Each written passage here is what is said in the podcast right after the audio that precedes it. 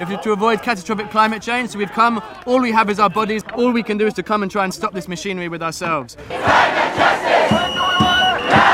That conference of profiteers are not the decision makers over our lives. And we are here to say that the red lines have already been crossed. Beyond the Red Lines. Der neue Film von Cine Rebelde. Ich habe jetzt einen Medienaktivist von Cine Rebelde. Hallo. Ja, hallo, hier ist Luciano.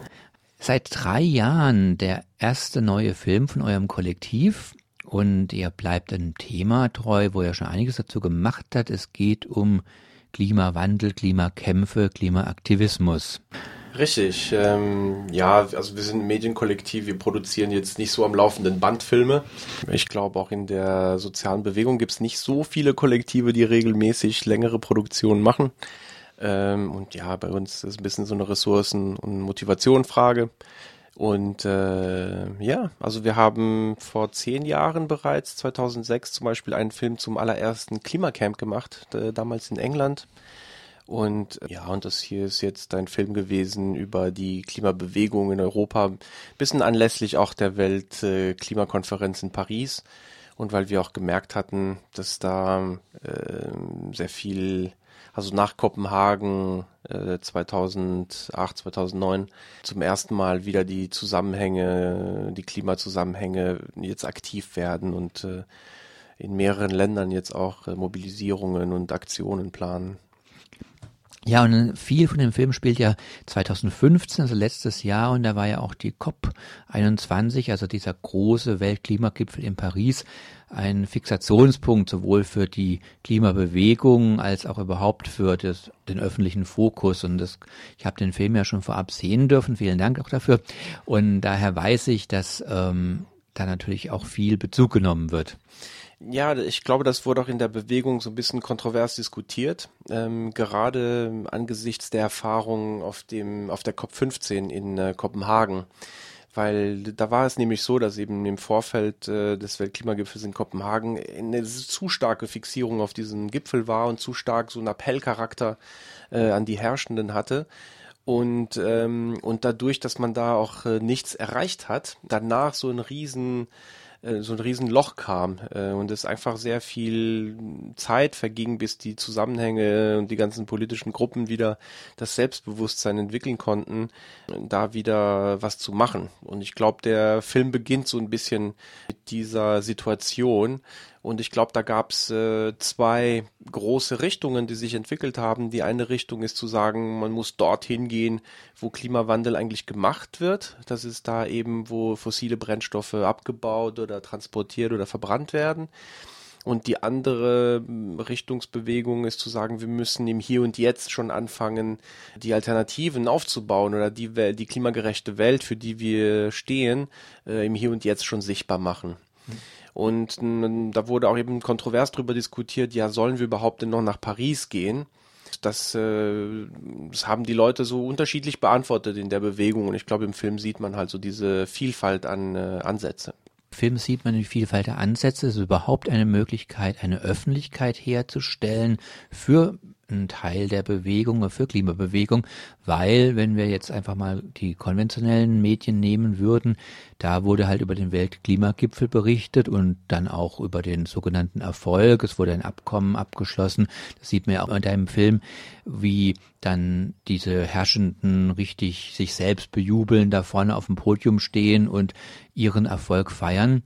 Und wenn jetzt Menschen der Meinung sind, dass es überhaupt kein Erfolg ist, dass es ganz anderer Dinge bedarf, dann findet das eben nicht in die Fernsehbildschirme.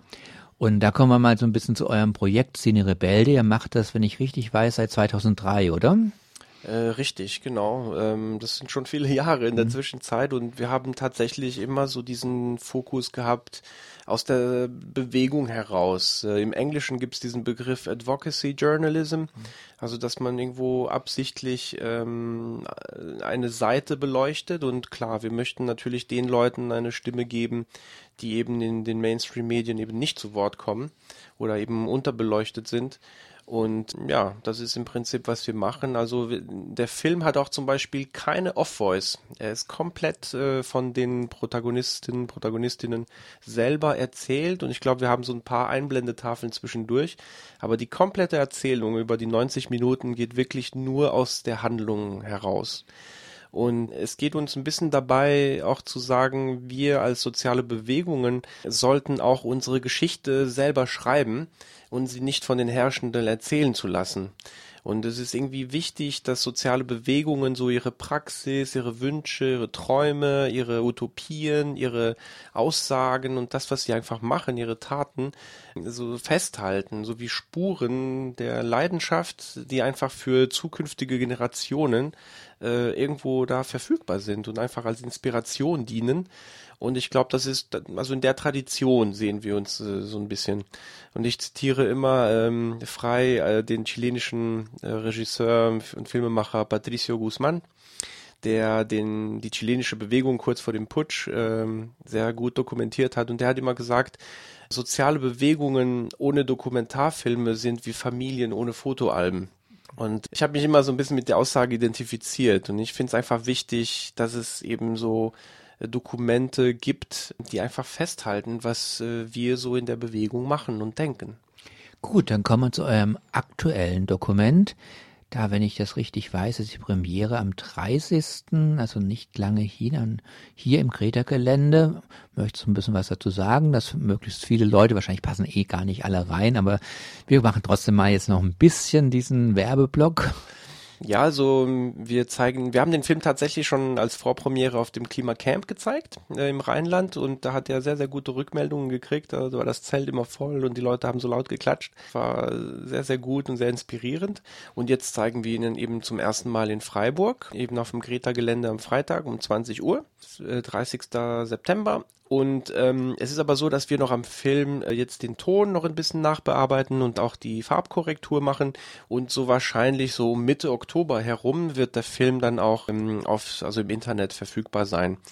Unsere Philosophie ist da, dass wir, also der wird so als Stream zum Streamen wird er frei zugänglich sein, aber in hoher Qualität kann er auch dann runtergeladen werden und da können die Leute einen Preis oder einen Beitrag äh, frei entscheiden, äh, wie viel sie dann da äh, beitragen. Gut, also man findet das auf jeden Fall bei scenerebelde.org und da findet man auch eine ganze Menge anderer interessanter Filme, Filme, die ihr gemacht habt, Filme, die ihr auch, glaube ich, teils übersetzt habt oder so. Ja, wir machen sehr viele Filme in verschiedenen Sprachen, also wir selber und eben in Zusammenarbeit mit anderen Filmemacherinnen haben wir Sachen zum Beispiel aus Lateinamerika oder aus den USA haben wir dann auch untertitelt. In diesem Fall ist auch der Film Beyond the Red Lines ist mehrsprachig, muss man so sagen. Also vielleicht ein Viertel ist auf Deutsch, 40 äh, Prozent auf Englisch, ein Drittel auf Französisch und ein kleines Stück auch auf Spanisch. Aber es ist in, wir haben jetzt schon die deutschen und englischen Untertitel und die französischen Untertitel dürften auch bald fertig sein, so dass wir im Laufe des Oktobers äh, planen, eine mehrsprachige DVD auch noch rauszubringen.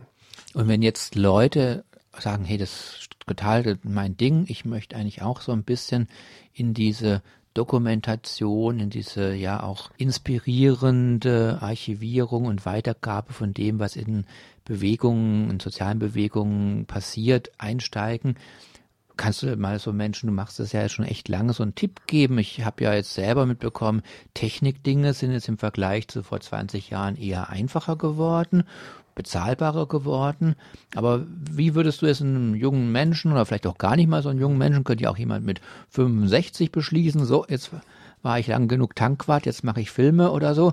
Mhm. Ähm, was würdest du jemandem empfehlen? einfach erstmal machen und so ein bisschen den Sinn dafür kriegen. Das, das Ding ist, wir leben halt jetzt in einer Zeit, äh, wo wir, wo im Prinzip das, was heute ein Smartphone kann, das haben wir in der sozialen Bewegung noch vor 16 Jahren, da mussten wir irgendwie einen ganzen Raum dafür mieten und mehrere Computer haben, um diese Arbeit zu machen, die heute vom Smartphone ausgeht. Ne? Und die sozialen Medien, die Webseiten, Open Posting, Blogs äh, und so weiter, Twitter, das hat einfach Möglichkeiten jetzt eröffnet, die ganz neu sind. Das ist, glaube ich, so eine Richtung. Du kannst mit einem Smartphone heute, heute eigentlich sehr, sehr gut dokumentieren, so innerhalb des Protests. Äh, wir sind da so ein bisschen mehr oldschool. Wir wollen uns da so ein bisschen mehr Zeit lassen. Ne? Wir machen noch lange Interviews, äh, wir transkribieren die, wir, machen wir machen so eine redaktionelle Arbeit. Wir Wir suchen uns die besten Bilder aus und die knackigsten Aussagen, versuchen auch das Ganze in so einen Kontext zu stellen oder einfach mal ja, auf die Ästhetik zu gucken und auf die Qualität und was da eigentlich vermittelt wird. Und äh, um das zu machen, braucht es schon so ein bisschen Know-how. Und da lohnt es sich, äh, sich ein bisschen damit auseinanderzusetzen, erstmal klein anzufangen, vielleicht erstmal so fünf Minuten Clips zu machen oder so und ja, so ein bisschen gucken, wie kann ich mit der Kamera umgehen, wie mache, wie sorge ich für einen guten Ton, wie mache ich irgendwie eine gute Erzählung, die so ein bisschen Dramaturgie hat oder so. Und da kann man auch äh, zum Beispiel bei der Medienwerkstatt in Münster kann man zum Beispiel so gute kleine kurze Fortbildungen machen, die einen weiterbringen oder Volkshochschule oder so es lohnt sich, glaube ich, ähm, so ein bisschen Skills mitzubringen, um, um etwas zu machen, was man gerne anschaut. Aber klar, wenn du guckst, die Filme, die ich 2003, 2004 noch gemacht habe, die waren so ne, ganz äh, unkonventionell und sind natürlich auch sehr, sehr spannend. Aber ich würde sagen, Filme machen ist auf jeden Fall etwas, das braucht einen langen Atem.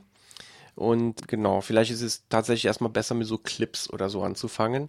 Und dann kann man, wenn man ein gutes Thema hat oder also eine starke Identifizierung mit dem, mit dem, was man da dokumentiert, eben eine Bewegung oder ein, ein Event oder ein Thema oder so, ist notwendig, damit man so lange am Ball bleibt. Jetzt haben wir ja ein Produkt, das eben von Menschen gemacht wurde, die das jetzt wirklich schon ein Weichen machen und so wie ich das auch weiß, auch diese starke Identifizierung sicherlich mit dem Thema Sozialbewegungen hier, speziell Klimabewegungen, mit Sicherheit haben. Und Beyond the Red Lines in Freiburg, 30. September, hier im Greta-Gelände im Bewegungsraum und bald im Internet als Stream und als Kauf-DVD. So it's either uh, we change the system or uh, climate change will get us. The people got the power. The people got the power. Can can you feel it? Stronger by the hour. Stronger by the hour.